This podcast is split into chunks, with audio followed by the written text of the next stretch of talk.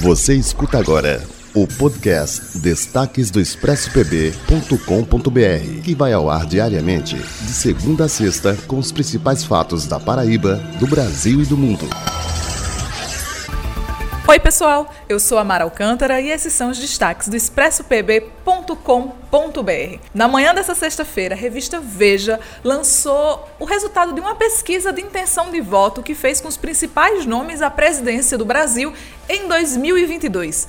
E o presidente Jair Bolsonaro ganhou em todos os cenários apresentados, inclusive disputando contra o Lula. Os resultados são pouco controversos, porque, mesmo mostrando o presidente ganhando em todos os cenários, também mostram que a taxa de rejeição ao governo é de mais de 40%. Então você votaria no governo Bolsonaro mesmo não concordando com a gestão dele no Brasil. Complicado, mas ainda tem dois anos para a gente ver como essa pesquisa vai se desenrolar.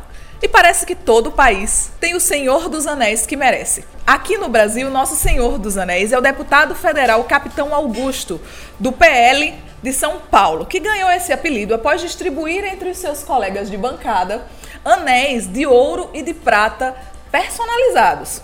Ele já se defendeu e disse que o dinheiro usado para a confecção dessas peças banhadas a ouro sai do próprio bolso dele. Ele não usa verba parlamentar para poder fazer esse agrado aos seus colegas e disse que o valor de cada peça é mínimo, que não dá para comprar ninguém.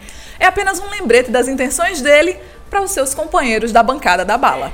Lembrando que esse final de semana não tem podcast, mas as notícias do Expresso PB não param. Continue acompanhando expressopb.com.br. Lá a notícia não dorme.